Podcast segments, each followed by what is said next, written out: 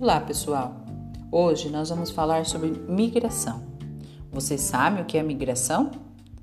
E por que, que as pessoas migram? Então, isso acontece desde muito tempo atrás. Durante o período em que o Brasil era colônia de Portugal, pessoas de diferentes crenças e religiões migraram para esse território. Os motivos dessa migração ninguém sabe. Foram diversos. Alguns chegaram por conta da perseguição religiosa no seu país de origem, ou em busca de trabalho e oportunidades de uma nova vida.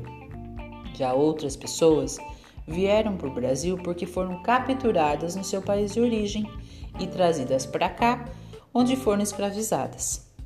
Cada uma dessas pessoas tinha sua fé e buscava viver e se adaptar a esse novo lugar, mas sem perder a sua cultura de origem.